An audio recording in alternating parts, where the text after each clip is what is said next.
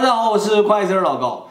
上期视频里面，这个我们提到了一个九个头在冰箱里的事情，是吧？九个头，啊，对的，七个，你说是七个头，其实是九个头了。那么今天呢，就给大家先简单讲一下这个事情是怎么个事情啊？是在这个二零一七年的八月份的时候呢，这个叫白石龙浩的犯罪嫌疑人呢，他在推特上认识两个人，这两个人呢是一一对情侣。这个白石龙浩呢，就单独把这个女的约到自己家里去了。女的也去了，去了，单独去的。去了之后呢，他就把这个女的杀死了。嗯，这个女的男朋友嘛，就找不到他的女朋友了。嗯，呃，于是呢，就打电话问这个白石说：“你知不知道我女朋友哪去了？”啊，他就把这个男的呢，用各种理由把他约到自己家里来，把这个男的也杀了，然后也肢解了，然后把他们两个的头啊放在这个冷藏冷藏箱里面尸体冻。起来是吗？呃，不是冷冻，是冷藏。冷藏就是保鲜的是吗？保鲜箱里面，就像咱们看到那个泡沫箱子哦放在那里面啊。他的账号的名字叫做手吊式。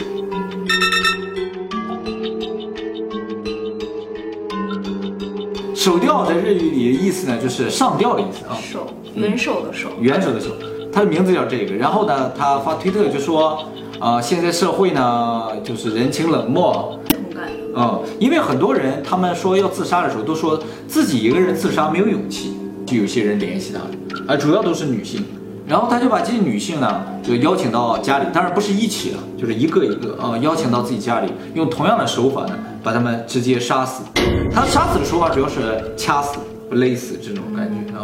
他住在一个二层楼的这个二楼的上面啊，只有十三点五平米，平米啊，十三点五平米，在短短的两个月的时间里，两个月多一点的时间里呢，总共杀死了九个人，就包括刚才提到这对情侣，所以平均每周杀一人。那这些女性她就是很纯粹的杀了他们吗？因为尸体基本上都已经被他肢解了，已经无法分析了。他自己招供说，有一部分女性她是有强奸他们，然后再杀死。那这个人是怎么被抓到的呢？是他最后一名这个杀死的人啊，是一个二十三岁的东京的一个女性。这个女性呢也是想自杀，就联系到他。这个女的过几天她就消失了，其实就是被他杀掉了。这个女的的哥哥呢就找她的妹妹，找不到了。然后他就在推特上注意到他妹妹在消失之前呢，和一个男性呢是有在推特上有过联系的。他就在推特上用他妹妹的账号又发了几条推特，就说说有没有人认识这个男的？我是这个这个推特的主人的哥哥啊，我正在找他。然后这时候就有一个女性给他回话说说跟他联系的这个男的我认识。然后呢，这个哥哥呢就马上把这个情报告诉给警方了。呃，日本警方呢就让这个女性呢去把这个白石龙浩给他，指认呃，不不不是指认，是把他约出来。因为警方当时也不确认白石龙浩和这个女性的失踪案有什么关系，而且在那个时点，日本警方也没有认定这是个连环杀人案。那么把这个人约出来了之后呢，这个警方呢就在远远盯着这个人，而这个女性就是把他约出来，这个女性没有出现，没有出现之后呢，就白石龙浩回家了。回家的时候，警察呢就在后面跟着他，锁定了他的住的地方。警察就上前敲门了，然后他就开门了，呃，拿出一张照片说：“你认不认识这个女的？”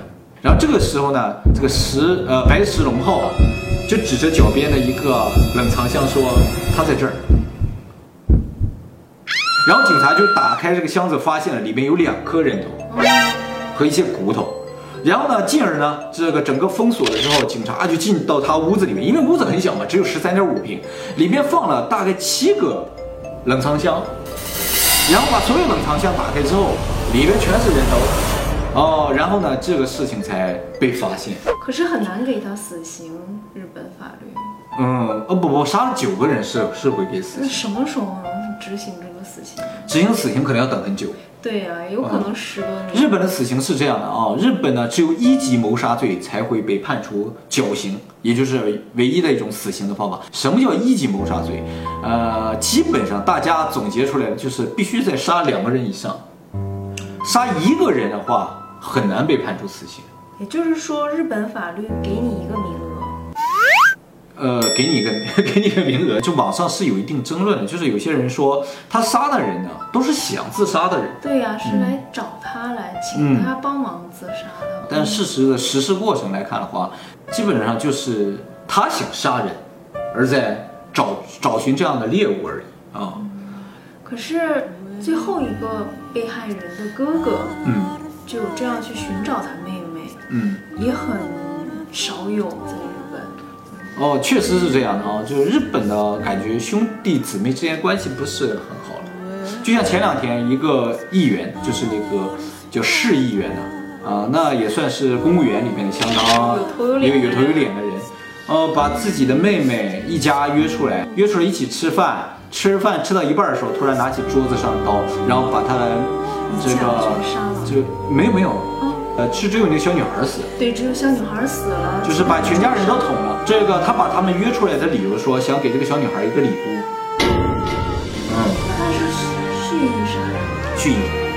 他并不是说在吃饭的时候突然间生气了，他就是要杀他妹妹全家，所以他说要给给他家他妹妹家的小小女孩带了一个礼物，然后呢就把他全家约出来了，约出来吃饭吃到一半的时候拿起餐刀，就他好坏啊！就把先把小女孩杀了，第一个杀的就是故意想对整死小孩儿。对对对，白石龙浩这一次杀了九个人的这个房子呢，是他租来的。呃，这个房子被曝光之后呢，呃，网友去查才发现，其实他租的这个房子呢，原先也出过事，所属以于事件房，对对对他是在知道这个房子是事件房的基础上租的。对，这个楼的一楼曾经出出过事儿，他是租了租了二楼。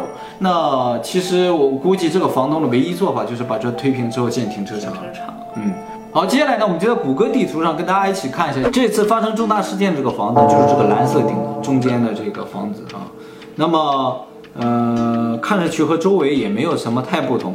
嗯，我们呢也可以从另一个角度去看一下这个房子。好，这个房子呢在这里，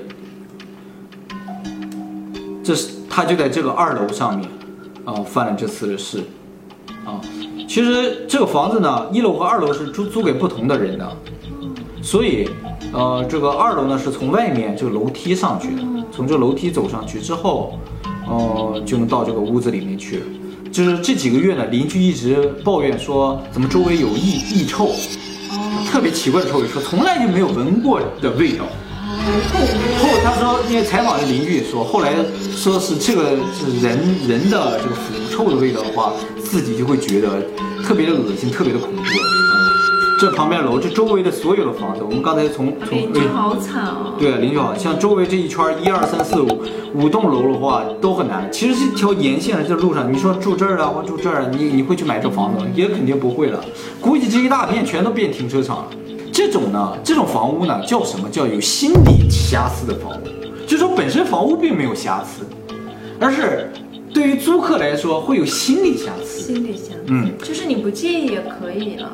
对你不介意也可以。啊，好像有的留学生就专门找这种房子来租，对对对，又便宜，对对房子又好。而且这个网上也说了，说这个屋子因为两个月都处于这种异臭当中，嗯所以这种哦呃这个尸臭味呢可能会浸透到墙壁里面。要想去掉这个的话，这个房子不拆是肯定不行的。就说你用什么除臭剂都可能很难去掉。这个房东是欠谁的了？对啊，这大家都说真的是好惨啊，这个房东啊啊。那么我们刚才提到，就是说日本的所有的心理瑕疵物件都是公开的。那么在哪里能查到呢？在日本有个非常有名的网站啊，叫大岛 Telo。现在大家看到的就是大岛 Telo 这个网站啊。那么在这上面呢，你就能找到全日本所有的呃哪些物件有问题。所以你要租房子之前，不妨先到这个网站上去看一下，找到您的地址。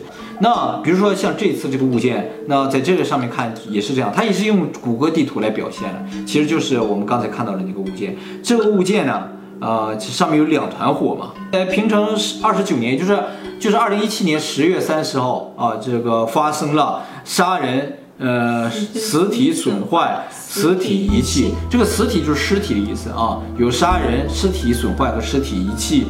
呃，在日本的法律上，这是分别来定义的，不是单纯的用杀人来定义的，每一个都是单独的罪，所以呢，把这都写上了。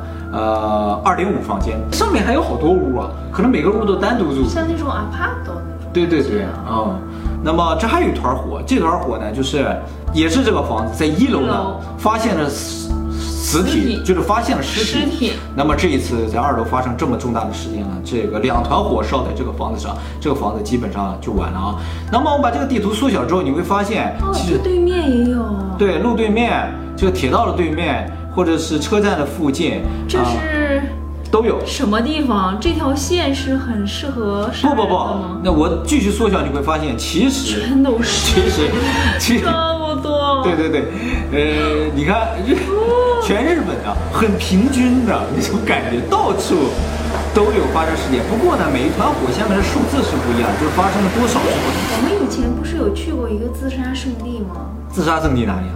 我忘了，有一年我们去过一个地方，就是在那个地方看下去，特别想要往啊下，跳。有一个有一个桥还是瀑布的。哦，对对对对就那个地啊方。大家看这个地图上这个火呀，这火越大，就说明这周围啊，这一大一大片呢，就是各种事情都有。火越小越好。东京这附近的火还是不小了，这火也比较大。银座附近不多哎，不多啊，六楼掉下来，跳楼摔死。这一东西上野樱木一丁目十二头二二零二房间发生溺杀，就说在这个房间里把那个人溺死，就是这个楼了。嗯，所以有这样的一个网站存在。给你多少钱？你愿意去住一宿？九九个头的房间，九个头的房间让我去住一宿啊，至少一个亿吧。给你多少钱？你可以住一晚上。跟九个头的房间住一晚上相比，我还是想考虑一下我那一个名额怎么用。哪一个名额？哪一个名额？啊，就是杀人的这个名额。Oh my god！